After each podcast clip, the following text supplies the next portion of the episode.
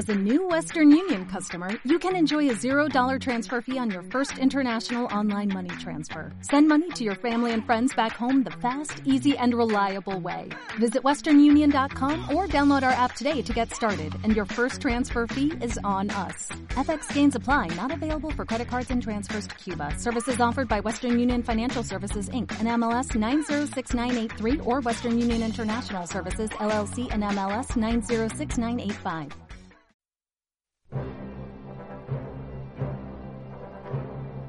Aquí comienza Ruta por la Historia.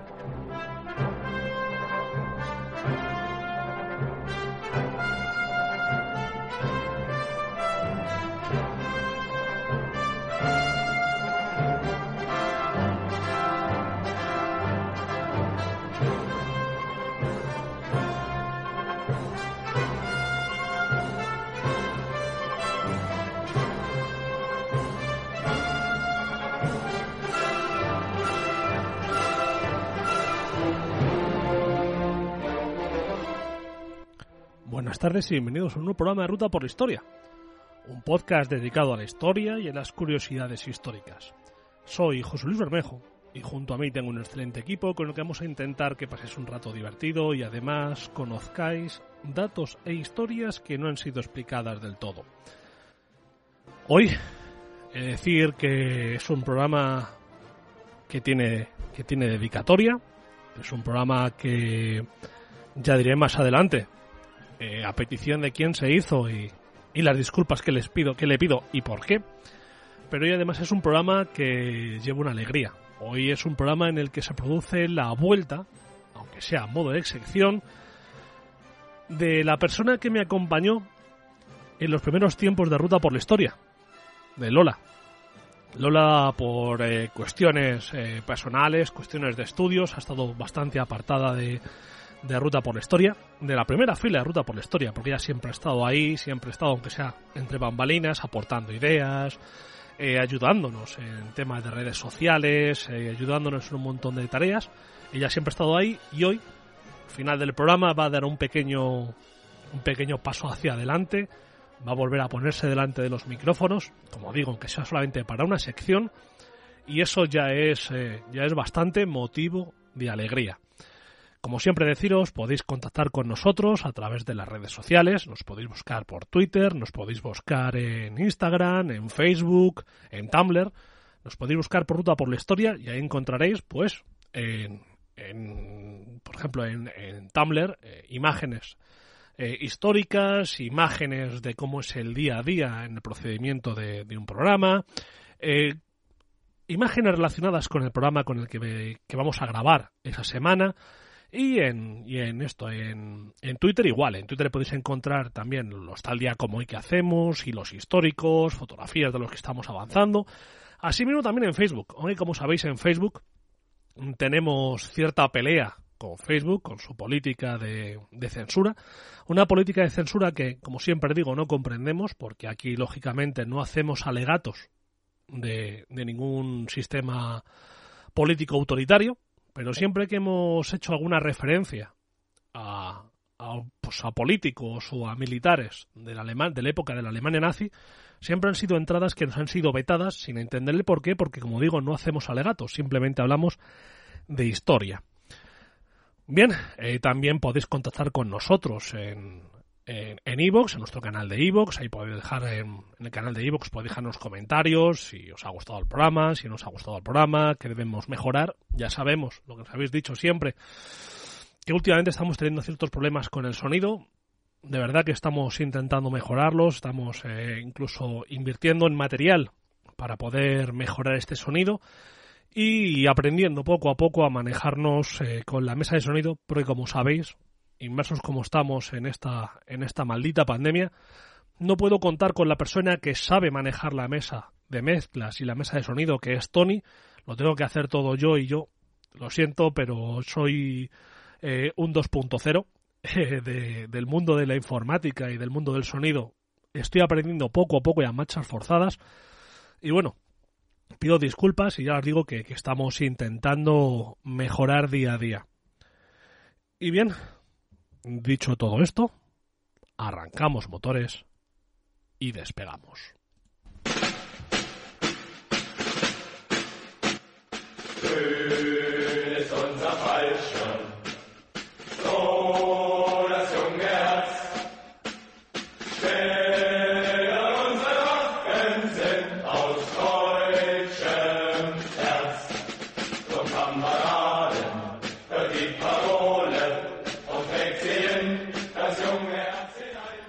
Lo que habéis escuchado y lo que está sonando ahora de fondo es el himno de los paracaidistas alemanes, los Jagger, principales protagonistas del programa de hoy, ya que aunque también intervienen italianos e ingleses, son los alemanes los que llevan el peso del programa y que además conseguirán culminar con éxito un asalto aerotransportado. Como he dicho, el programa de hoy se enfrentan alemanes contra británicos, pero también alemanes contra italianos. Por lo tanto, debe ser una batalla que sucede tras el armisticio firmado por el Reino de Italia con los aliados.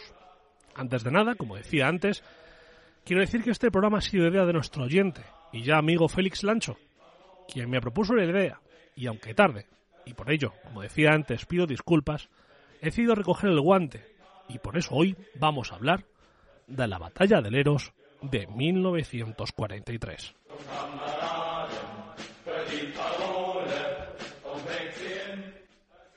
Leros es una pequeña isla griega, hoy en día griega, de 53 metros, kilómetros cuadrados, perdón, situada en el mar Egeo y que forma parte del archipiélago del Dodecaneso. Este grupo de islas se encuentra en el sureste del mar Egeo y muy cerca de las costas de la actual Turquía. Vamos a viajar un poco en el tiempo para explicar la presencia italiana en estas islas, que actualmente son de soberanía griega, pero que antes formaron parte del Imperio Otomano. El archipiélago era posesión de la Orden de Malta, pero en 1522 el sultán Solimán el Magnífico sitió Rodas, con cerca de 200.000 hombres. Finalmente la Orden, tras seis meses de resistencia, capituló y entregó las islas al sultán, que desde entonces formaron parte del Imperio Otomano. Damos un salto en el tiempo y aterrizamos a comienzos del pasado siglo XX. Para entonces el Imperio Otomano era un gigante enfermo, casi moribundo con levantamientos internos, como el llevado a cabo por los jóvenes turcos, un partido nacionalista y reformista turco que consiguió deponer y desterrar al sultán en 1909. Como sabemos, esta debilidad fue aprovechada por otras naciones que veían posible el desmembramiento del Imperio otomano con el fin de saciar su sed colonial, y es así como estalla la guerra italo-turca. El reino de Italia había centrado sus intereses en Tripolitania y Cirenaica, las últimas posesiones otomanas en el norte de África. El gobierno de Italia, aprovechando la crisis interna que tenían los otomanos, exigió a Constantinopla el traspaso de poder de esta zona ante su incapacidad de mantener el orden. Las autoridades otomanas, que bastante tenían con capear el temporal interno que tenían en esos momentos, respondieron al ultimátum italiano ofreciendo posibles exigencias que no incluyesen la ocupación del territorio. Italia ante esta negativa, y viendo la debilidad en su enemigo, declaró la guerra al día siguiente, el 29 de septiembre de 1911. El gobierno italiano se movió rápidamente y desembarcó tropas en las provincias otomanas del norte de África. Asimismo, la Armada bombardeó y tomó Trípoli y Tobruk entre el 4 y el 5 de octubre. Quince días después, se apoderaron de Derna, Homs y Benghazi, sin encontrar resistencia, ya que los turcos se habían replegado al interior. Los italianos se apoderaron de todos los objetivos dispuestos en sus planes de invasión. Parecía que todo iba a ser simplemente un paseo militar. Ante esta debacle, el gobierno otomano ofreció alquilar Tripolitania y Cirenaica a los italianos. Esto era demasiado tarde, y los italianos se veían demasiado cerca de la victoria como para aceptar esta idea.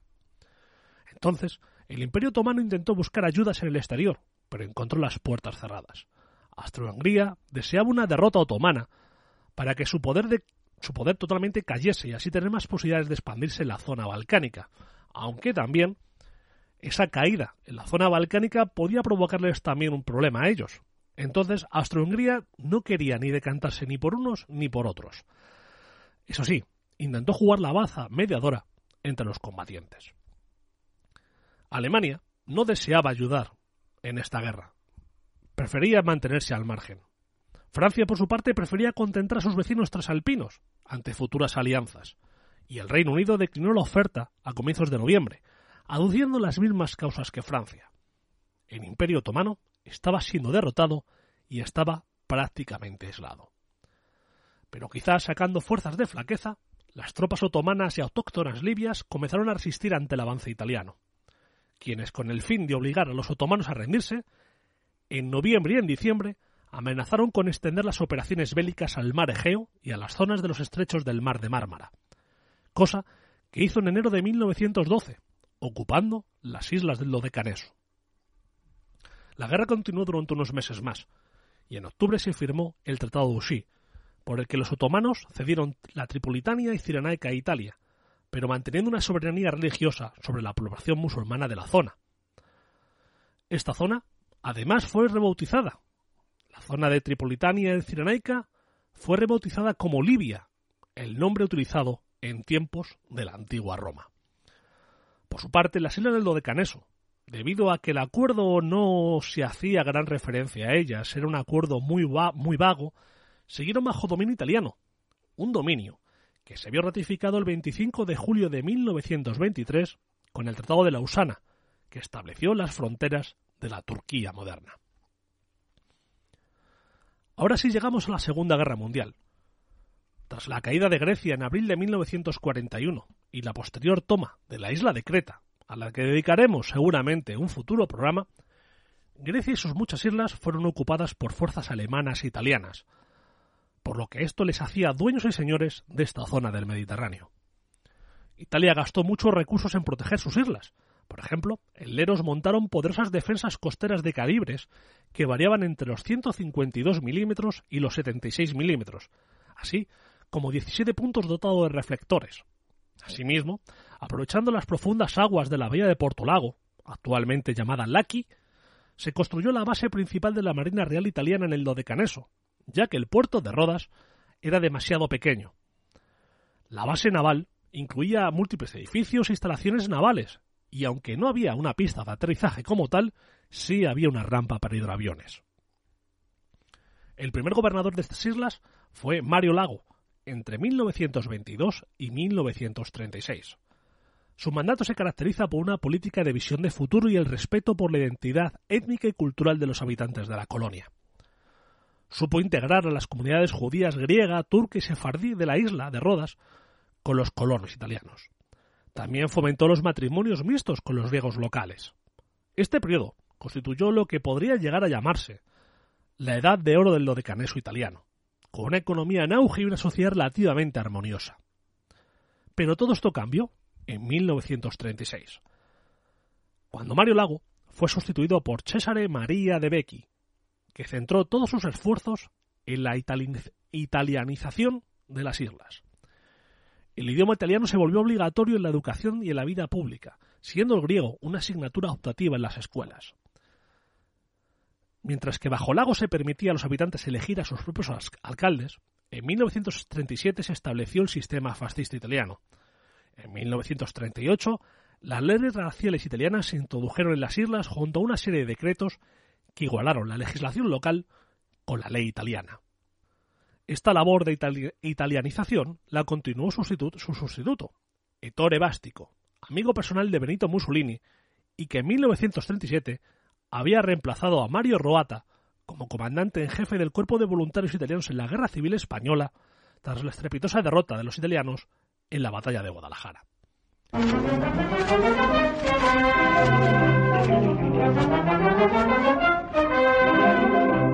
Allarmi España, allarmi per l'ideal, fino alla meta trionfal. Sterminia chi rinnega la civiltà. En las Islas del Dodecaneso estuvo hasta el 19 de julio de 1941, cuando fue mandado a Libia a sustituir, a reemplazar a Ítalo Garibaldi, que era el gobernador de Libia y comandante de las tropas del eje. El siguiente gobernador fue Íñigo Campioni, senador italiano, que fue retirado por su edad y cuya jubilación dorada sería la zona del Dodecaneso. Pero nada es lo que parece y sobre todo a partir del 8 de septiembre de 1943. Pero antes de llegar a ese día, vamos a realizar un pequeño repaso a ese desastroso año para Italia en la Segunda Guerra Mundial. El 13 de mayo de 1943 se daba por finalizada la campaña de África del Eje cuando los soldados germano-italianos, tras agotar sus municiones, se rindieron. En los desiertos de África fallecieron cerca de 100.000 hombres del Eje. Además, 130.000 alemanes y 180.000 italianos terminaron en campos de prisioneros. La guerra del norte de África resultó un desastre para Italia, y la oposición popular crecía ante la sangría que había supuesto. Tras la derrota del eje en África, los aliados, presionados por los británicos, se lanzaron a la conquista de Italia. Para tal propósito, los angloamericanos disponían del octavo ejército británico, del general Montgomery, y del séptimo ejército americano, dirigido por el famoso general Patton. Por su parte, los italianos disponían de diez divisiones para la defensa de Sicilia, mientras que los alemanes habían desplegado a la poderosa división Hermann Göring y a la quince división mecanizada. Así pues, se planteaba en este momento una incógnita para el eje. Con África en manos de los aliados, el siguiente paso era que cruzaran el Mediterráneo. ¿Pero por dónde lo harían? ¿Sería en Cerdeña? ¿En Grecia? ¿En Sicilia? Como sabemos, todo eran cábalas, todo, todo eran suposiciones. Hay una frase que aparece en la película Patton, dedicada a la vida del general Josh Patton, que no se puede asegurar, no puedo asegurar si es real o no, pero que en el fondo, que es real, entendedme, entendedme, que si él la dijo como tal, pero que es una gran verdad. Esta frase, que parece ponerse en boca del general estadounidense, afirma, dice lo siguiente. Creo que fue Alcibiades, en la guerra del Peloponeso, allá por el 415 a.C., que dijo, si cae Siracusa, caerá toda Sicilia, y luego Italia. Sabía, ya ves, que Siracusa era la yugular de la isla, y el viejo Alcibiades siempre fue por la garganta. Propongo tomar Sicilia de la misma manera. Es decir, Patton sabía que tomando Sicilia se tomaba Italia. El siguiente paso era la fácil toma de Italia. Eso sí, los aliados querían seguir manteniendo la incógnita de dónde se iba a producir este desembarco. Y contribuyendo a alimentar este desconcierto y el engaño, la inteligencia británica puso en marcha la denominada Operación Mae Smith, de la que ya hablamos en un programa anterior. La Operación Husky, de la que también hemos hablado, que fue el nombre en clave que se dio a la invasión italiana, la invasión, perdón, a la invasión de la isla italiana, marcó un punto de inflexión en la Segunda Guerra Mundial. Hasta entonces los aliados se habían limitado a contener el avance alemán, pero la victoria en el frente al Africa Corps y la toma de control del norte africano permitieron a las fuerzas americanas e inglesas pasar a la ofensiva. Además, sería la primera vez que volvía la guerra al continente europeo tras la fulminante derrota francesa. Por último, se cumplía también la promesa hecha a Stalin de abrir un nuevo frente en Europa para aliviar la presión de las castigadas tropas soviéticas. Tras un ataque previo encaminado a neutralizar la fuerza aérea del eje y la toma de las islas de Lampedusa y Pantellería en la denominada operación Cross Crew, el 10 de julio las primeras tropas inglesas desembarcaron en las playas sicilianas.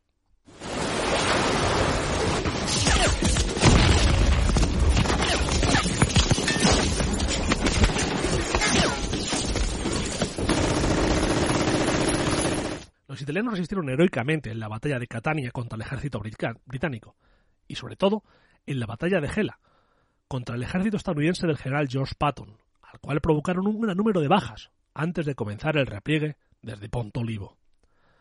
De hecho, una de las acciones más brillantes de la tropa italiana tuvo lugar en el desfiladero de Favarota, cuando aniquilaron sin sufrir pérdidas a una columna entera de tanques Sherman estadounidenses. La enorme superioridad de los aliados expulsó a los italianos de Siracusa, Augusta, Trapani y Palermo, donde hicieron un gran número de prisioneros, siendo 71 de ellos ejecutados por los estadounidenses, en un crimen de guerra conocido como la masacre de Viscari. Finalmente, y tras protagonizar una lucha desesperada, 62.000 soldados italianos fueron evacuados hacia Calabria, mientras que otros 153.000 causaron baja antes de anunciarse definitivamente la capitulación de Sicilia. La noche del 25 de julio de 1943 tuvo lugar una reunión del Gran Consejo Fascista, presidido por Dino Grandi, durante la cual se votó en favor de la destitución de Benito Mussolini en calidad de duce. Al día siguiente, justo cuando Mussolini presentó su dimisión ante el rey Víctor Manuel III, los carabineros le arrestaron y acto seguido, la facción monárquica del ejército italiano propinó un golpe de Estado mediante el cual se derrocó el fascismo en Italia y se estableció un régimen de carácter militarista al frente del mariscal Pietro Andoglio. A pesar de que las manifestaciones antifascistas sacudieron el país, pronto demostraron eh, se demostraron que eran demasiado prematuras, porque el nuevo gobierno anunció que continuaba la guerra junto al eje. Aunque eso sí, estaban jugando una doble baza, porque a través del general Giuseppe Castellano se abrió una negociación secreta de paz con los aliados que se estaba llevando a cabo o se iba a llevar a cabo en Portugal.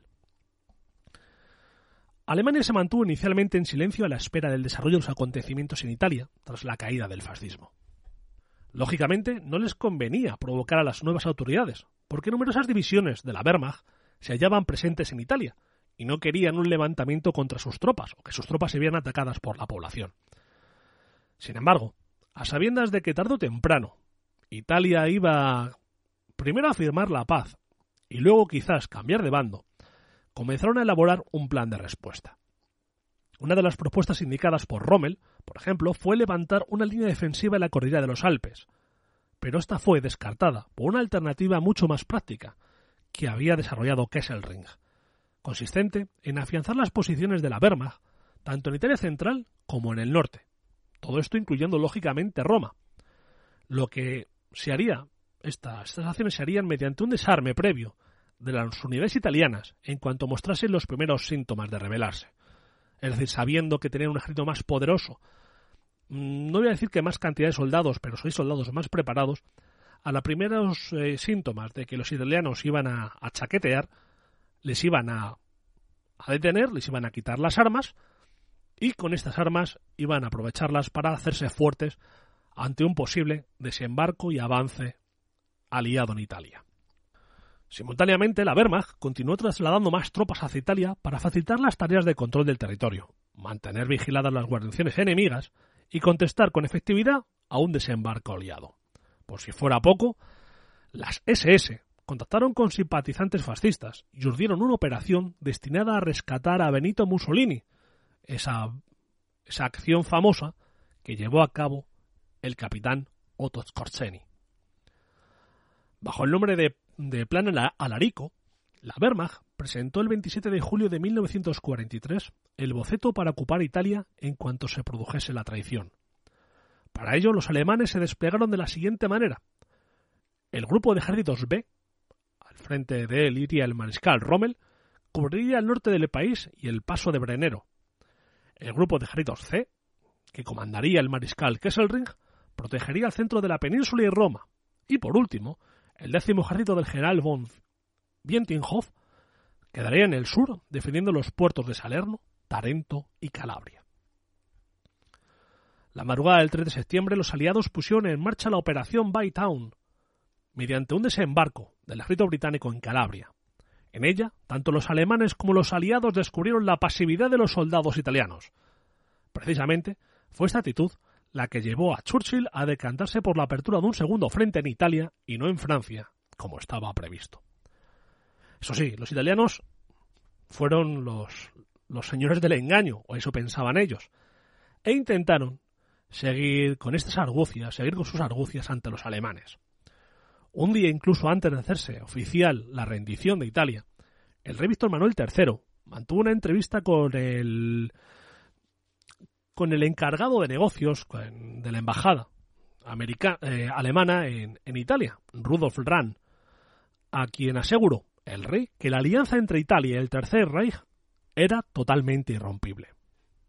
Tan irrompible no era porque oficialmente, a las seis y media de la tarde del 8 de septiembre de 1943, Eisenhower anunciaba en la radio Eisenhower, que en ese momento era el comandante en jefe de las fuerzas expedicionarias en Europa, anunciaba que se acaba de producir el armisticio entre los aliados y el Reino de Italia a través de una capitulación incondicional.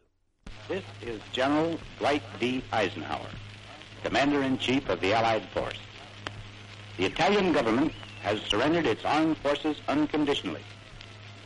As Allied Commander in Chief, I have granted a military armistice, the terms of which have been approved by the governments of the United Kingdom, the United States, and the Union of Soviet Socialist Republics. Thus, I am acting in the interest of the United Nations.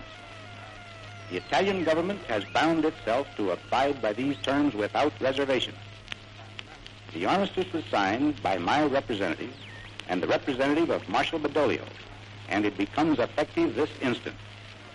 Hostilities between the armed forces of the United Nations and those of Italy terminate at once. All Italians who now act to help reject the German aggressor from Italian soil will have the assistance and the support of the United Nations. Todo parecía que estaba marchando bien para los italianos. Parecía no haber respuesta por parte de Alemania. Esto era las seis y media. Pero esa noche, el rey Víctor Manuel III fue rápidamente despertado. Había un problema muy grave. Los alemanes se encontraban combatiendo a los italianos en Roma y en otros diferentes puntos del país. Acto seguido, todos los responsables políticos y militares fueron convocados para descubrir ante el asombro que el ejército alemán no estaba huyendo hacia el norte, como ellos habían pensado, sino que estaba invadiendo Italia. Los, alemán, los italianos habían llegado a pensar que cuando ellos se rindieran, los alemanes, asustados por la situación, se retirarían hacia el norte, para proteger, lógicamente, la zona de los Alpes, que es la zona de Italia más cercana a la frontera alemana. Pero esto no había sido así. Los alemanes habían puesto en marcha el plan que decía anteriormente y estaban decidiendo invadir el país. El grupo de ejércitos B, el mariscal Rommel, llevó a cabo una brillante campaña desarmando al ejército italiano en el paso de Brennero y en los Apeninos. Más al sur, por debajo de Salerno, el décimo ejército del general von Bienenhof simplemente se retiró algo más al norte, debido a que no hizo falta desarmar a ningún soldado italiano, ya que la mayoría se había rendido directamente a las tropas aliadas. No había soldados italianos a los que desarmar porque esto directamente se había lanzado en manos de los aliados. Ninguna explicación, eso sí, ofrecieron el gobierno de Roma a su pueblo o el Estado Mayor Militar a sus soldados. Nadie sabía qué estaba pasando y principalmente porque el gobierno de Roma y el Estado Mayor prefirieron escapar de Italia antes que dar explicaciones. Como vemos, era una situación bastante kafkiana, no era muy normal. Eso sí, fuera de Italia, concretamente en los países donde el ejército real italiano ejercía una ocupación, las guarniciones se rindieron apenas sin registrarse incidentes armados. Y ahora vamos a centrarnos en las islas que hoy realmente nos ocupan. Churchill centró sus intereses en las islas del Dodecaneso, con el fin de privar al eje de excelentes bases avanzadas en el Mediterráneo. También buscaba presionar a, Turquía, que en ese momento era neutral, para que se uniese a la guerra del lado de los aliados. Y además, Churchill pensaba que se podía utilizar estas bases como, como bases aéreas, estas islas como bases aéreas, con las que lanzar ataques a los importantes campos de petróleo de Rumanía, que eran los que llenaban los depósitos del ejército alemán. La idea de controlar esta zona, como digo, era del premier británico, ya que los estadounidenses lo consideraban una pérdida de tiempo y de material respecto a su objetivo principal, la península itálica. Los americanos, los estadounidenses, pensaban que lo mejor que se podía hacer era avanzar rápidamente por, por la península itálica, por la bota de Italia, para cruzar los Alpes y presentarse rápidamente en la zona de Baviera, para así asestar un, una puñalada desde abajo a Alemania.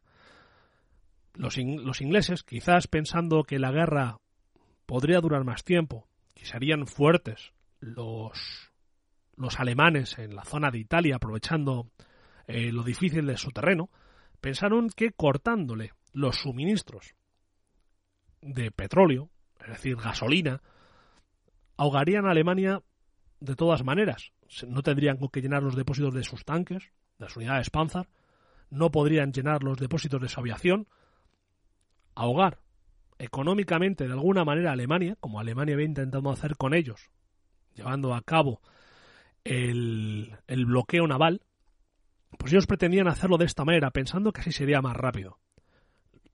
Este fue un punto de disensión entre los aliados, porque los americanos, los estadounidenses, prefirieron hacer oídos sordos a esta petición y solamente los británicos veían, veían con buenos ojos llevar a cabo esta operación.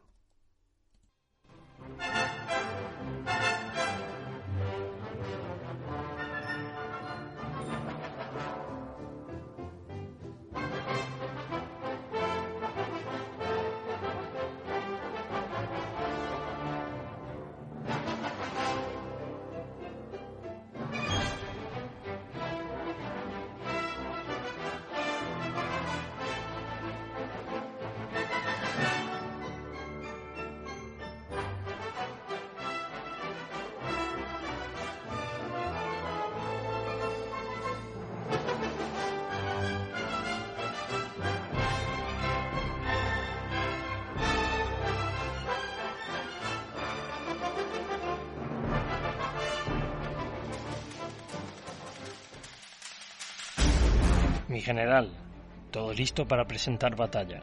Las unidades están posicionadas y preparadas para pasar a la acción.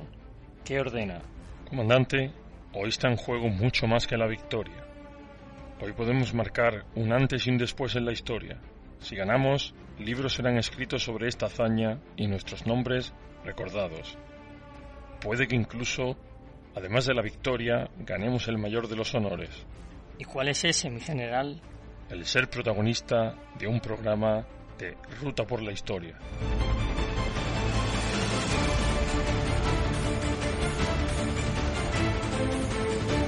Vive la historia junto a José Luis, Lola, Juan Carlos y Tony. Navega por sus mares llenos de secretos. Sumérgete en un mundo de curiosidades y disfruta los hechos como si fueras parte de ellos. La historia como siempre quisiste que te la contaran de un modo divertido y épico. Escúchalos en iVoox, iTunes y la emisora Transporte News Radio. Síguelos en las redes sociales Twitter, Facebook y Tumblr. Ruta por la historia. El placer del trabajo bien hecho. Yo ya los escucho. ¿Y tú?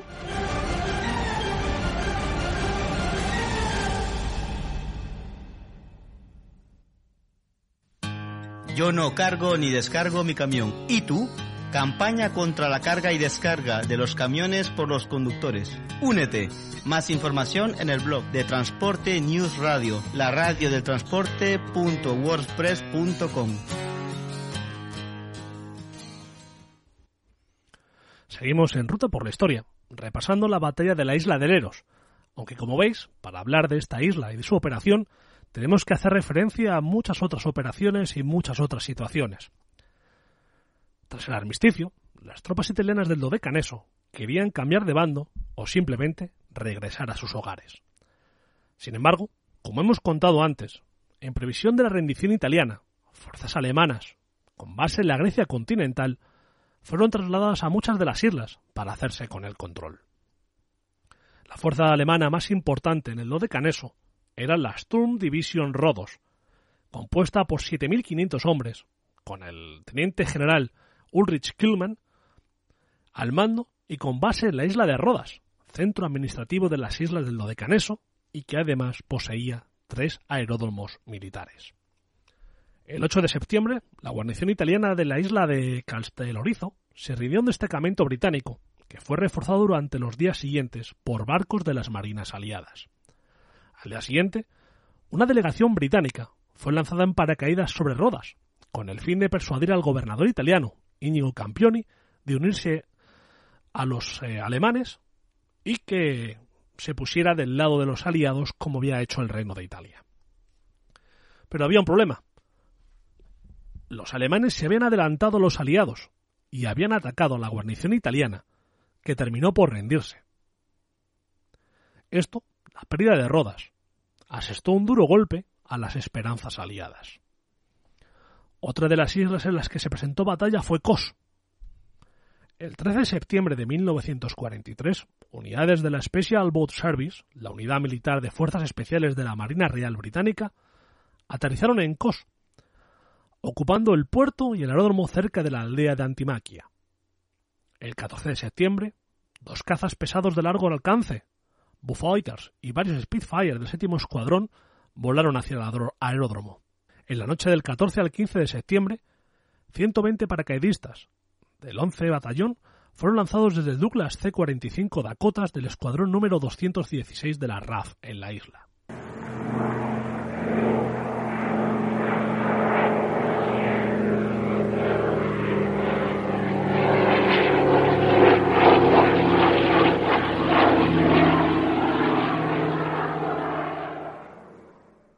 Las primeras luces del 15 de septiembre, se mantuvo una patrulla permanente de dos Spitfires del escuadrón número 7 sobre Kos para dar cobertura a los aviones de transporte y los barcos que traían provisiones y refuerzos. Entre ellos se encontraron las primeras tropas del regimiento de la RAF que volaron desde el mandato británico de Palestina con nueve cañones para la defensa antiaérea, seguidos dos días después por un segundo destacamento. En tierra, la fuerza aliada bajo el mando del teniente coronel Cannon consistía en el primer batallón de la infantería ligera de Durham, la 11 división de paracaidistas, una compañía de hombres de la Special Boat Service y personal de la RAF. En total, eran unos 1.600 británicos y unos 3.500 militares italianos de la guarnición original. La respuesta alemana no se hizo esperar, y el 17 de septiembre, escuadrillas de Messerschmitt 109 y de Junkers 88 comenzaron una serie de bombardeos que redujeron en gran medida los aviones aliados en la zona.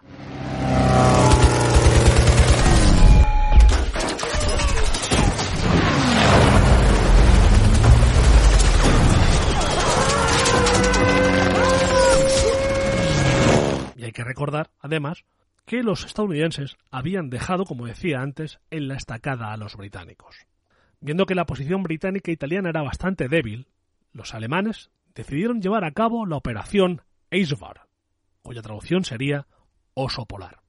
El primer día de octubre de 1943, aviones británicos observaron una concentración de buques alemanes en los puertos de Creta.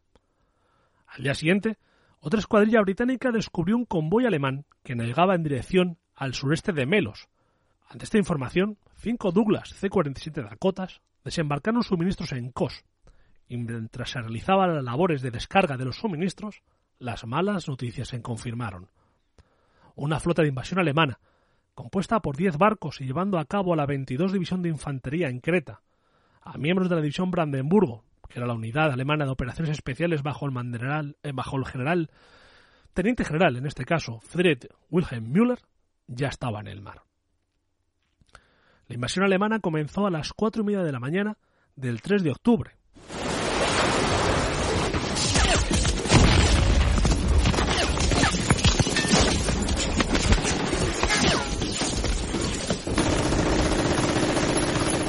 y pronto se estableció una cabeza de playa mientras que las tropas creaban un perímetro de seguridad.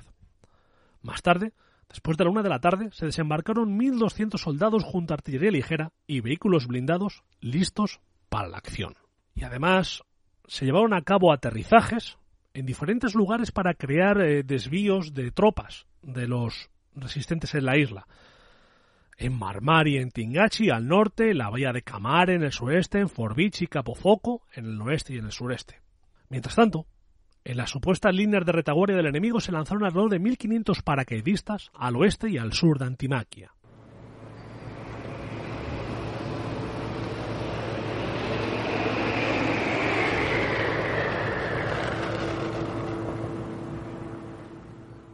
En Antimaquia los Stuka se cebaron con la, con la ciudad, con, con, con la población, que fue plenamente invadida a la tarde.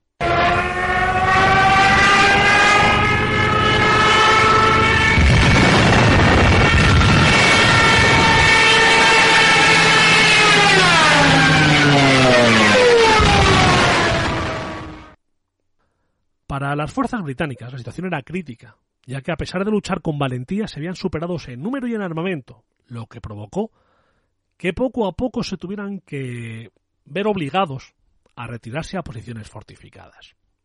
Mientras, la fuerza de invasión alemana se había reforzado con cerca de 4.000 hombres y comenzaron un nuevo ataque a las posiciones británicas.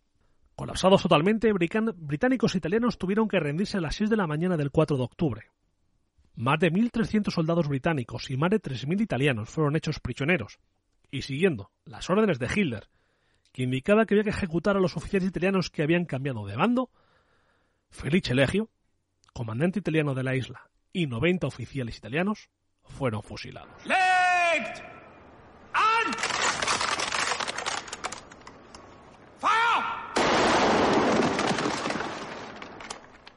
Y ahora sí, vamos a dar el salto a la isla de Leros. En septiembre de 1943, en la isla de Leros había unos 8.000 soldados italianos, entre marineros, aviadores e infantes del décimo regimiento de la división Regina. Como hemos visto, Rodas, sede del mando superior y del mando de la Marina del Egeo, con el almirante y gobernador italiano Íñigo Campioni, capituló el 13 de septiembre, y cuando la noticia llegó a Leros, el capitán de navío Luigi Maserpa asumió por iniciativa propia el título de almirante en jefe de la Marina del Egeo. El mismo día de la capitulación de Rodas, los alemanes ofrecieron por radio al resto de las islas del Dodecaneso una rendición honrosa. Pero Maserpa no las aceptó y preparó para la defensa de, y se preparó para la defensa de la isla de Leros. Ese mismo día, el 14 de septiembre, había llegado a la isla una misión británica, portando un mensaje del comandante en jefe liado para, para Medio Oriente, el mariscal británico Henry Maitland Wilson. En este mensaje se indicaba a Maserpa que los británicos contaban con la guarnición italiana para la defensa de la isla, ante un más que posible ataque alemán, prometiendo además el envío de tropas y material. Desde el 16 de septiembre al 20, un millar de soldados británicos con el brigadier Britorius al frente fueron desembarcados y levantaron un cuartel general en la localidad de Alinda, en la zona central de la isla. Todos estos preparativos se vieron facilitados ante los problemas que estaban teniendo los alemanes en Cefalonia, que los obligaron a enviar todos los medios posibles a esta zona. La resistencia italiana en Cefalonia y Corfú fue heroica, pero el 22 de septiembre tuvieron que capitular. Tras su rendición, los alemanes pasaron por las armas a la gran mayoría de los soldados italianos. Estas noticias, las de la rendición y la carnicería italiana, llegaron a Leros, donde se sabía que serían los siguientes en ser atacados. Eso sí, a pesar de saber que les iban a atacar, la acción alemana les pilló por sorpresa, debido a que los sistemas de radar británicos no funcionaron correctamente por culpa de las altas montañas que rodean la bahía de Portolago. A las 9.45 horas del 26 de septiembre, la Luftwaffe comenzó el ataque encabezado por los Stukas, que tenían como objetivo principal la rada de Portolago.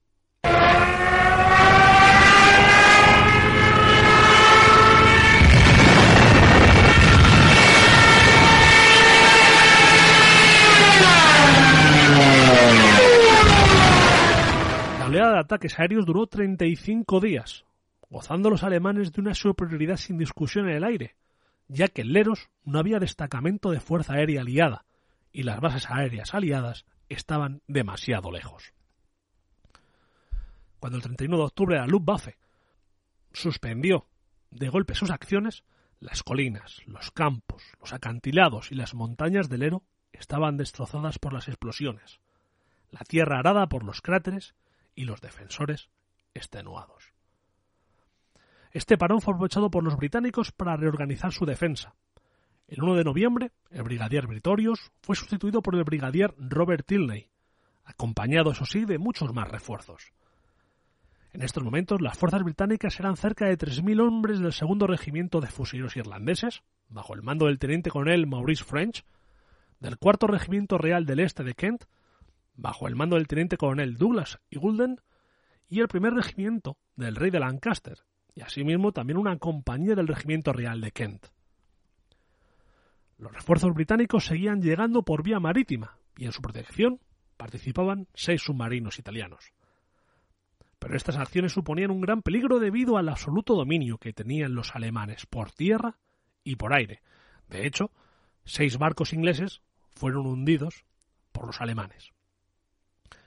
La única ventaja que los sitiados pudieron tener fue evitar que los alemanes utilizasen la vecina isla de Calimnos como cabeza de puente para la invasión, ya que desde Leros, y gracias a una batería italiana de 152 milímetros, comenzaron un bombardeo masivo sobre la isla que duró 36 días.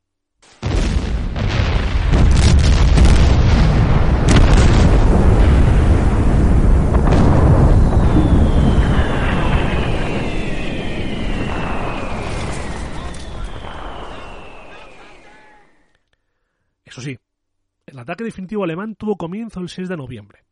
El alto mando militar alemán consideraba que para entonces los defensores debían estar extenuados y no presentarían casi resistencia. Por ello, reanudaron los bombardeos, y si su objetivo la vez anterior había sido la rada de Porto Lago, ahora era la destrucción de las baterías de cañones defensivos. Los Stuka nuevamente comenzaron los ataques con sus míticos bombardeos en picado, llegando a su punto álgido los días 9, 10 y 11 de noviembre.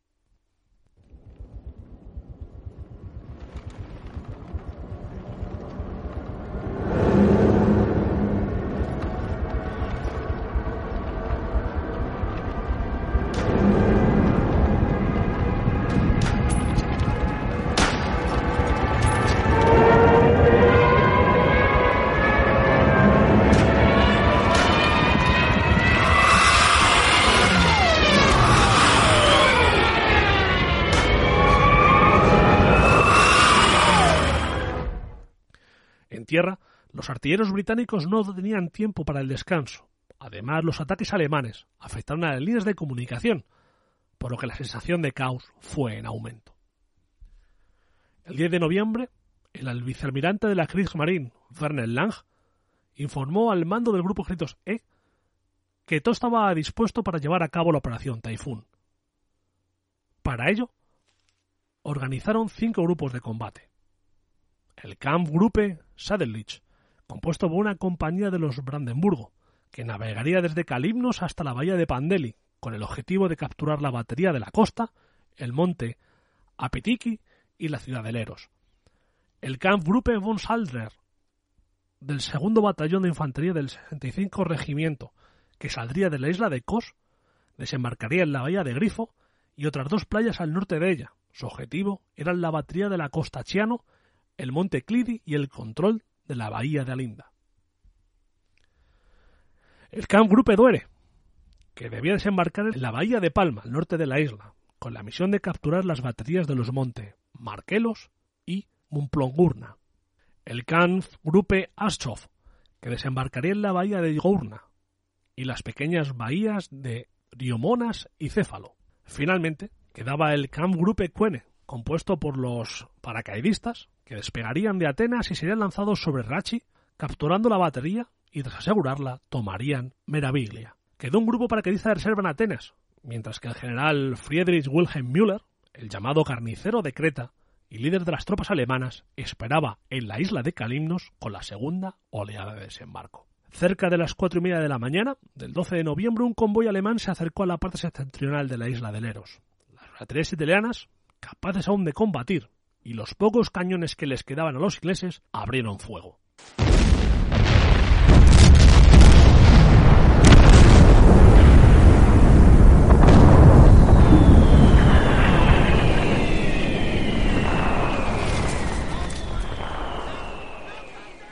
Los alemanes en respuesta enviaron los estucas para acabar con esta enconada defensa.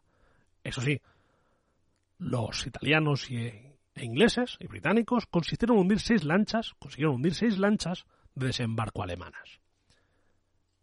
Mientras, en el aire, aviones de transporte Junkers 52 habían iniciado su vuelo y habían viajado, casi rozando las olas, para evitar de radar.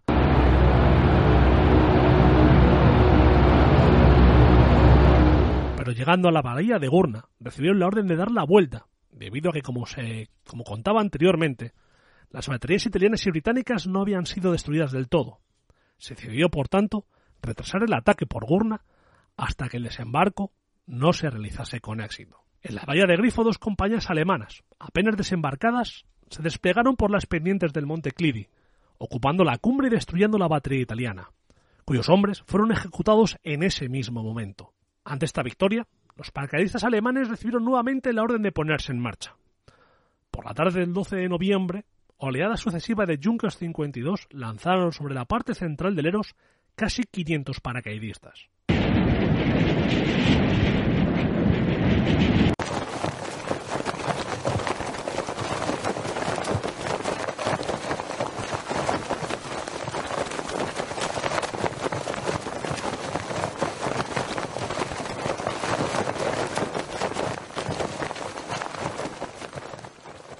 causa de la fuerte brisa, del terreno accidentado y del fuego de barrera de los defensores, el porcentaje de pérdidas entre las tropas aerotransportadas alemanas fue elevado. Sin embargo, el intenso apoyo aéreo permitió a los alemanes tomar sólidamente posiciones sobre la parte central de la isla, con el resultado de cortar la parte norte del Eros con el resto de las defensas. Ante esta desesperada situación, las fuerzas británicas lanzaron una serie de contraataques que inicialmente parecían tener éxito, pero el apoyo de la Luftwaffe dio a las fuerzas de desembarco dirigidas por el general Müller fuerzas y además consiguieron hacer callar a las baterías italo-británicas. En el mar, tres destructores británicos consiguieron hacerse, acercarse a la bahía de Alinda y abrieron fuego contra lo que ellos pensaron que eran las fuerzas alemanas.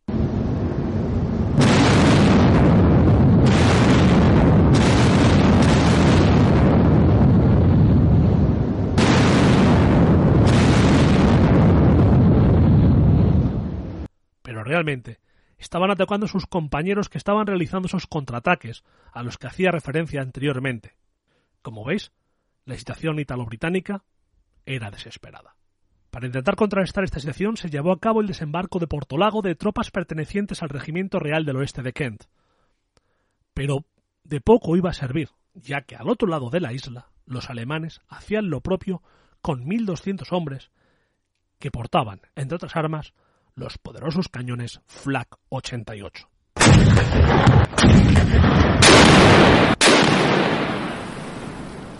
Durante el 14 y el 15 de noviembre, las tropas alemanas fueron recuperando el terreno que habían perdido los contraataques, llegando incluso a abrir grandes brechas en las líneas defensivas británicas. Todo parecía indicar que la suerte estaba dispuesta, y en un último intento la desesperada, Maserpa pidió al brigadier Robert Tilney que se lanzase un ataque nocturno masivo, pero Tilney sabía que no había posibilidad de éxito, por lo que rehusó a llevar a cabo esta acción. Durante la jornada del 16 de noviembre, los alemanes continuaron con el desembarco de tropas y con las acciones de bombardeo, que utilizaron la mayoría de los cañones italianos. En tierra, las tropas italo-británicas actuaban en plena anarquía, ya que las comunicaciones estaban interrumpidas. La resistencia era ya imposible y los alemanes también lo sabían. A las doce y media del 16 de noviembre, parlamentarios alemanes ofrecieron una rendición honrosa y mantener con vida a los soldados italianos que habían cambiado de bando y que eran considerados partisanos por orden de Hitler. No obstante, Maserpa no aceptó esta rendición.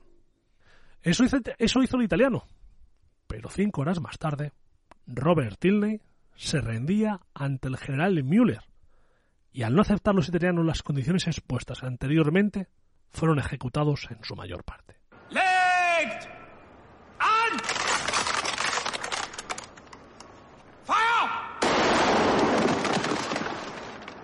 Los alemanes eran ya dueños del Eros. De esta manera terminaba la batalla del Eros, que suponía el último salto a la victoria de los Fallschirmjäger. Schön Amen.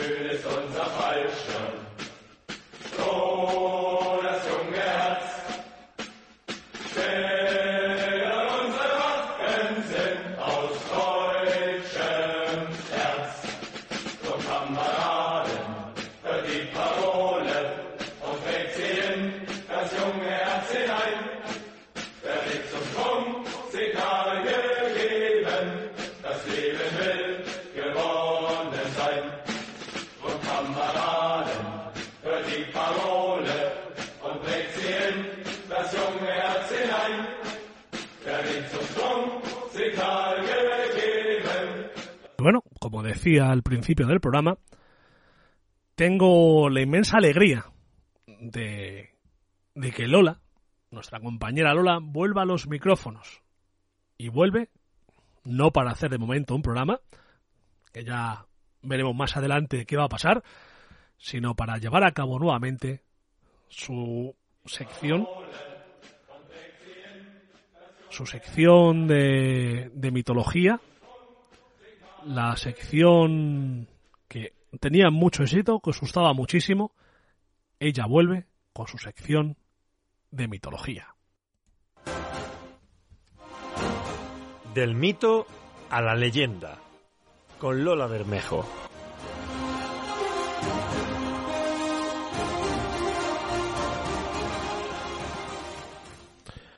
Y bien, hoy recuperamos una vieja sección y recuperamos a una a una amiga que lleva mucho tiempo sin aparecer por aquí. Lola, buenas tardes. Hola, buenas tardes a todos. Buenas tardes, Lola. ¿Qué tal qué tal te ha ido todo? ¿Qué tal todo este tiempo que hemos estado alejados? Bueno, has estado tú alejada de los micrófonos. ¿Qué tal toda la sobre todo la pandemia? ¿Qué tal toda esta situación? Bueno, un confinamiento fue un confinamiento duro. Eh, por suerte eh, soy una afortunada porque me ha rozado todo. Eh, las muertes no, no han entrado plenamente en mi familia. Lo he vivido desde una posición bastante privilegiada, gracias a Dios, y estoy muy agradecida por ello. Sin embargo, eh, he vivido decenas de historias acompañando a gente que lo ha pasado muy mal, muy duro, y, y hago un llamamiento a, a la conciencia y al respeto por esa gente. Sobre todo, rescato la figura, una figura olvidada, bueno, no olvidada, pero que ha perdido mucha fuerza, que es la de los sanitarios. Cuento con, con una gran parte de familia sanitaria y amigos y lo han pasado mal, muy mal, lo siguen pasando mal y mm, eh, hago un llamamiento nuevamente, aparte de la conciencia, también al respeto hacia esas personas que están, han sacrificado y siguen sacrificando sus vidas personales eh, para, para ayudarnos a nosotros. Sí, incluso en muchas ocasiones muchos de ellos están arrastrando, incluso llegan a arrastrar problemas eh, psicológicos. Desde aquí todo nuestro apoyo a este personal. Lógicamente hacemos también, nos sumamos a ese, a ese llamamiento de apoyo y reconocimiento a ese personal médico que, tanto ha dado y sigue dando por todos nosotros. Bien, Lola, vamos a intentar eh, volver, aunque sea poco a poco, la normalidad. Y vamos a ver. Hoy hemos estado hablando de, de volar, aunque estábamos en la Segunda Guerra Mundial, hemos hablado de volar, hemos hablado de la zona de Grecia. Hoy tu viaje por el mito, por la leyenda, ¿a dónde nos va a llevar? Pues nos lleva mm, a Dédalo, hasta Dédalo. Eh, os sonará el nombre por, el- por ser el, el creador de las míticas alas que tanto él como su hijo Ícaro eh, usaron. Bueno, pues este hombre era de origen ateniense y representa claramente el auténtico prototipo de artista universal, ya que mm, era a la vez arquitecto, escultor e inventor de máquinas. Desarrollaba su trabajo en Atenas y contaba en su taller con su sobrino Talo como discípulo. O sea, por lo que me has dicho, era un auténtico, como lo llamaríamos, des- Eh, totalmente. Era pues como lo que fue Da Vinci después. Bueno, Da Vinci es que no tiene comparación posible, pero sí, sí. Era fue un primer intento de Da Vinci. Bueno, pues este este chico, Talo, despertaba sus celos, ya que resultó ser bastante hábil. Hasta que un día inventó la sierra inspirándose en la mandíbula de una serpiente y Dédalo, loco de celos, lo asesinó, lanzándolo desde lo alto de la Acrópolis. Pero este duro crimen fue descubierto y tras comparecer ante el Areópago, que era el Tribunal de Justicia, Dédalo fue condenado y desterrado. El artista huyó a Creta, donde estaba reinando en esos momentos el rey Minos, el mítico rey Minos, y que se convirtió en su mecenas. Hay que decir que de toda esta historia, quizás la parte menos conocida, porque todos conocemos a, a Dédalo, a Ícaro, a, Mino- a Minos, eh, todo alrededor, pero quizás la parte más desconocida es cómo llegó a Creta, que fue mediante un asesinato, por envidia. Efectivamente. Eh, hombre, es que empaña un poco Sí, claro, eh, cualquier eh, tipo de, La verdad es que de empaña, biografía. empaña la biografía de este, de este genial hombre, del mito de este hombre, pero hay que decir que, Que era humano. que era humano y llegó hasta allí. Y si hay algo que, como veremos, hay algo que, que marca siempre eh, la mitología y el mundo de la leyenda griega es ese toque humano de sus personajes, ese toque humano tanto de los dioses como de los propios héroes, por así decirlo. Bueno, pues mm, bajo las órdenes de Mino, de Minos, siguió desarrollando su arte. Entre las construcciones que más os puede sonar que realizará Dédalo fue para este rey fue el legendario laberinto del Minotauro, palacio de complicados corredores donde el rey encerró al Minotauro, criatura mitológica con cuerpo de hombre y cabeza de toro, fruto de los amores entre la reina Pasífae, esposa del rey, y un toro. Que es lo que decía antes.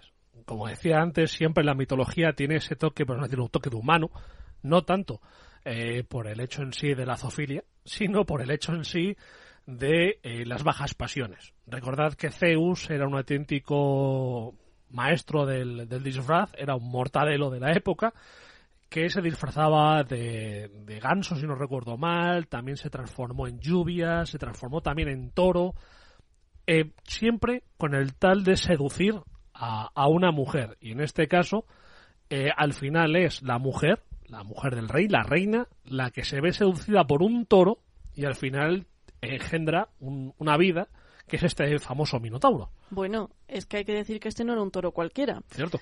Fue un regalo que Poseidón había ofrecido a Minos como muestra de apoyo a su reinado en Creta. Sí, pero que, si no recuerdo mal, Minos tenía que haberlo sacrificado y no lo hizo. Efectivamente, entonces todo esto, el hecho de no sacrificarlo, dio pie a muchísimas cosas, entre ellas, pues esta, esta aventura amorosa. Eh, bueno, paralelamente hay que contar que cada, bueno, más que paralelamente, posteriormente hay que contar que cada nueve años un grupo de siete jóvenes y siete doncellas de familias nobles tenían que ser enviadas a Creta por, por Atenas como tributo de guerra. Jóvenes que eran entregados en sacrificio a este Minotauro. Jóvenes de buena familia, hemos dicho. Sí, eran familias nobles. O sea, lo que era, eh, lo que realmente era un pago de guerra, como decías, un tributo de guerra, eh, una de las cláusulas que se habían puesto en un acuerdo de paz, pero que como vemos estamos acostumbrados, eh, siempre estamos acostumbrados en el mundo real, no en el mundo del mito, estamos acostumbrados a que las cláusulas de guerra, las cláusulas de rendición, eh, suelen ser siempre o económicas o territoriales o empresariales. En este caso es un pago de la juventud de la élite del mundo griego, lo cual suponía un pago muy elevado. O sea, no había sido un pago porque sí, sino respondía a, a algo, a una agresión, respondía a un a una rendición por un hecho muy importante. Claro, además en épocas que no habría una alta tasa de natalidad, por lo tanto estás eh, cortando uh -huh. eh, el futuro, sobre todo el futuro de la élite. De la élite, para que haya menos guerreros, menos... Eh, bueno, pues Teseo, el mítico héroe Teseo, hijo del rey Egeo de Atenas, quiso conocer el motivo de tener que realizar este pago y este no era otro que tras la muerte de uno de los hijos varones del rey Minos en guerra con Atenas, Creta sitió la ciudad, que terminó asolada por el hambre y la peste, por lo que tuvieron que acceder a las peticiones que Creta les, eh, les propuso como rendición. Hay que decir que a pesar de que Atenas eh, tiene la fama, Atenas es eh, el mundo griego, hay que decir que Creta era el poder militar en aquella época en la época en la que estamos hablando de este mito, Creta era la potencia militar, era la potencia fuerte de la zona. Entonces, en una guerra de Atenas contra Creta, como decía Lola, muere eh, uno de los hijos del rey y todo ese poder militar va a asolar una ciudad, a cerrarla una ciudad. Sabemos, y sabemos todos los que es en la guerra, cuando una ciudad es asediada y pasan los días, pasan los días, faltan los víveres, surgen enfermedades, falta agua y al final eh, aceptas cualquier petición antes que morir. Y la petición, esta cláusula que vemos que, que, indicaba antes eh, Lola, es una cláusula muy elevada, pero había que hacerla porque habías perdido una guerra en la que tú, de alguna manera, habías provocado una agresión importante que era la muerte de uno de los hijos del rey. Entonces, Teseo quiso ser incluido en uno de estos grupos con el objetivo de terminar con la criatura y con este terrible pago. Un héroe, como decías. Eso. Pues una vez en Creta, Ariadna, la hija menor del rey Minos y de Pasífae, se enamoró de Teseo, por lo que intentó ayudarle en su empeño consiguiendo que Dédalo le enseñara la manera de salir del laberinto. Lógicamente, si Dédalo era el constructor, era el único que sabía cómo entrar y salir.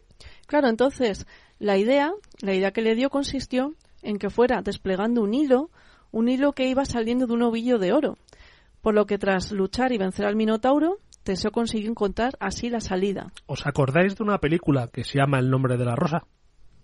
Cuando se pierden, eh, se pierden en la torre el maestro, que es Sean Connery, y el alumno, que es Christian Slater, se pierden y al final encuentran la salida porque Christian Slater ata un hilo de su manto, lo ata a, a un sitio de la, de la entrada y va andando, andando, andando, luego al final está helado de frío porque va perdiendo la ropa, pero esa es la idea, atar un, un hilo en la entrada y luego es ir siguiéndolo. Eh, bueno, pues tras este desenlace, Ariadne huyó con su amado. Lógico, porque si no su padre creo que le habría matado. Eh, a su padre no le sentó muy bien el asunto. Porque al descubrir el ardiz que habían usado, encerró a Dédalo y a su hijo Ícaro, hijo que había tenido con una esclava de palacio, en una cueva situada entre el laberinto y un acantilado, desde donde siguió trabajando en los encargos que el rey le ordenaba. Dédalo, cuya mente fértil no podía dejar de crear, inspirado en la visión de las aves que revoloteaban hacia sus nidos en el acantilado, ideó unas enormes alas para conseguir huir de allí. Con una red fabricada con restos de pieles y de ramas finas, su hijo fue recogiendo todas las alas que pudo de las aves que pasaban hacia sus nidos. Mientras, Dédalo desarrolló una ligera estructura de metal para dar forma al esqueleto, eh, un metal ligero, y fue uniendo las plumas que Ícaro recogía con cera caliente. Con cuero creó el arnés y las poleas que les permitirían mover las grandes alas. Bueno, y unirlas a su cuerpo a través de gracias a ese arnés. Seguramente tardarían bastante tiempo para conseguir que estas alas tomaran forma, pero una vez concluidas, Dedalo le advirtió a su hijo que ni volara cerca del océano para que las gotas de agua con sal mojadan, moja- o sea, mojaran las alas, haciéndolas así más pesadas, ni se acercara al sol demasiado para evitar que el astro rey derritiera la cera. Entonces, bueno, el invento resultó exitoso y salieron volando del acantilado, eh, situándose a una altura media, como Dédalo había indicado. Sin embargo, Ícaro desoyó los consejos de su padre y fue tomando altura siguiendo el vuelo de las gaviotas con las que iba jugando. Se despistó hasta que se acercó tanto al sol que la cera comenzó a derretirse, terminando precipitándose bruscamente al mar ante los ojos horrorizados de su padre. Dédalo consiguió salvarse sin poder hacer nada para ayudar a su hijo y llegó desolado a una playa cuya isla llamó Icaria en nombre en honor a su hijo. Eh, eh, bueno, todo tiene moraleja. Entiendo que los padres contarían esta historia a sus hijos como moraleja de que tenían que hacerles caso. Hay que decir que después de Dédalo llegó a la isla de Sicilia y allí vivió. Bueno, y llegó perseguido por el rey Minos Exact-. Exactamente, exactamente. Hablaba Lola de la ciudad de, de la isla de, de Icaria. Es una isla del Mediterráneo, eh, de la zona de- del Egeo septentrional, y es una isla que, pues lógicamente, como todas las islas de la zona, es muy bonita, es, eh, tiene, pues eso, unas aguas muy, muy bonitas, los típicos pueblos blancos de, de la zona, y que comparte zona con lo que hemos estado hablando hoy. Bueno, pues claramente evitar que esta caída hubiera sido mortal se nos presenta bastante imposible. Sin embargo, siglos después, y es que claro, me has mencionado a Da Vinci, y yo no puedo irme sin contar algo de Da Vinci. Y además con el tema del que hemos estado hablando hoy. Claro, que era uno de sus grandes eh, fijaciones, de sus grandes sueños. El mito del volar. Era el gran mito de, de Da Vinci, pero claro, el mito del volar llega- lleva un peligro. Que es el mito del caer. Eso. Entonces, este gran genio y visionario del Renacimiento pensó en ello. Entre sus estudios sobre la manera en la que las aves eran no solo capaces de elevarse, sino que podían planear y mantener el equilibrio en el aire, sorteando las corrientes en este medio, porque lo, ya no era elevarse, era mantenerse sorteando las corrientes.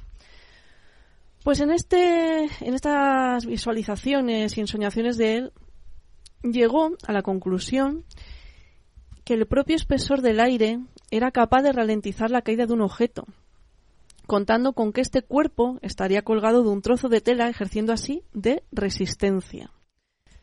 De este modo, en 1485 diseña su primer proyecto de paracaídas, que es el tema que has estado tú hablando. Exactamente, los paracaidistas en este caso. Este artefacto, que tenía forma piramidal, contaba con que el lado de la base tenía una longitud de altura igual, de unos 2,20 metros, y además para que la estructura supusiera una resistencia buena contra el aire, estaba cubierta de una tela de lino almidonado, asegurando con ello la estanqueidad. Y bueno, pues todos sabemos que, que eso que no se llegó a construir nada de todo lo que él diseñó, pero dio pie a, a grandes inventos posteriores. O sea que estamos muy agradecidos a Da Vinci y a la vida por habernos dado a esa maravillosa mente. Da Vinci, un auténtico genio, uno de los hombres que, marcó la historia para siempre, la científica, nada más ver sus estudios de anatomía, es algo maravilloso, la artística, sus obras de arte eh, que están en la, han pasado a la posteridad, y su parte también famosa, que es la parte de ingeniero, fue el primer desarrollador de un modelo parecido al tanque, a las máquinas voladoras, Trajes de buceo. trajes de buceo, el tornillo de aire, eso que parece es una especie como de helicóptero. Todo eso, Da Vinci, cosa- eh, cañones, eh, cosas, eh, ya cosas civiles, temas de agua y tal. Da Vinci, un auténtico, auténtico genio al que hay que agradecer muchas cosas en la época de aquella, de, de aquella Florencia maravillosa y en el mundo de hoy en día. Muchas gracias, Lola, por volver a estar con nosotros Muchas gracias Cuando a todos tú- vosotros. cuando tú quieras. Sabes que esta es tu casa, cuando quieras puedes volver. Y no quiero adelantar nada, pero sé que estás preparando unos programas sobre una reina Y hasta ahí y su podemos leer. época. Y hasta ahí podemos leer. Muchas gracias, Lola. Un abrazo enorme.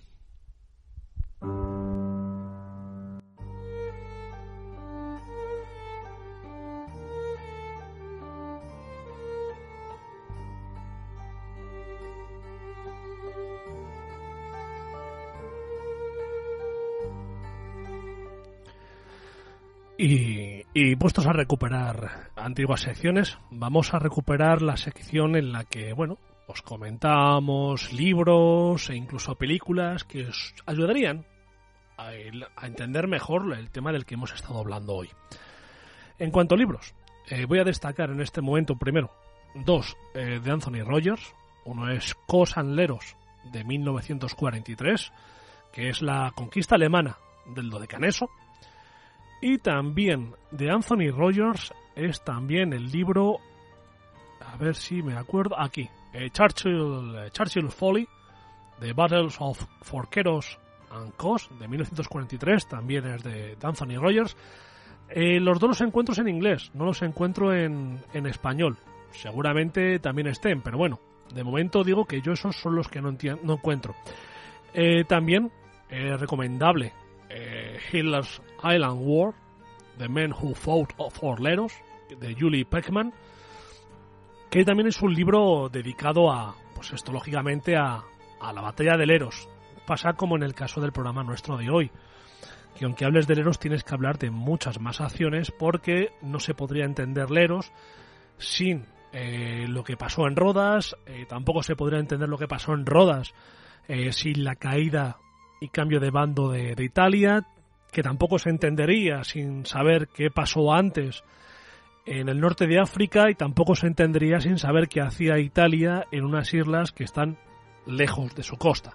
Entonces, bueno, todo eso, como veis, ha habido que explicarlo un poco en el programa. Y luego películas. Hay una película, una mítica película protagonizada por Gregory Peck, por David Niven, por Anthony Quinn, que es Los Cañones de Navarone. Es una película que, a pesar de que Navarone no existe, ya lo voy avisando, que hay mucha gente que viaja a Grecia buscando Navarone. Navarone no existe. Es una isla ficticia y está todo basado más o menos en lo que sería eh, esta zona del Dodecaneso y la, la, lucha, en este caso, de un comando aliado para acabar con unos peligrosos cañones eh, alemanes apostados en la zona. Ya digo que, que es un, la única película como tal que yo recuerdo referente al tema de la lucha en esta zona. Como digo, no es como tal, no es de Leros, sino pues es eh, simplemente pues, acabar destruir una, una fortaleza en, en la zona del Egeo. Y bueno, si como digo siempre, si vosotros conocéis algún tipo de película que hable del tema o un libro, me queréis recomendar un libro, pues encantado y, y, desde luego, pues ya sabéis, podéis hacerlo y, nosotros estaremos encantados de, de, reflejarlo.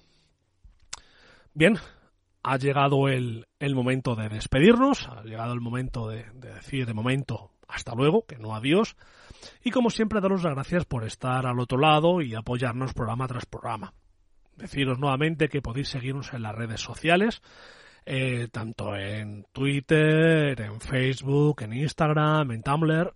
Nos podéis seguir, podéis dejarnos comentarios, eh, podéis hacerlo también eh, mediante correo electrónico en ruta por la historia arroba gmail.com. Ahí nos podéis escribir también eh, correos electrónicos, que no hay ningún problema. Y bueno, como, como veis, he intentado hacer un pequeño corte en, en la historia de, de, estas de España. Lleváis mucho tiempo pidiendo que hiciera algo sobre historia universal y más sobre la Segunda Guerra Mundial. Me ha costado. Eh, son tiempos difíciles en los que, pues, eh, compaginar trabajo con grabación es más complicado que, que antes. Entonces, bueno, me tengo que apoyar mucho en mis compañeros y mis compañeros principalmente eh, son más conocedores de la historia de España. También indico que a petición de un oyente estamos otra vez retomando la historia de los espías de la Guerra Fría, que hicimos hace dos años y que no volvemos a retomar, que no ha caído en el olvido, que vamos a volver a ello. Y bueno, como siempre recomiendo en estos tiempos, tened mucho cuidado, la pandemia sigue ahí, no hemos vencido por mucho que nos quieran vender la moto. No sé si será verdad lo que dicen, me cuesta creerlo, que para Semana Santa de este 2021 la cosa va a estar mucho mejor. Por desgracia, eh, estamos viendo que tenemos que ser siempre más pesimistas que optimistas. Así que por favor, cuidaros mucho, cuidaros eh, vosotros, cuidad de los vuestros. Y bueno, aparte de eso, como siempre digo, sed buenos y hasta el próximo programa.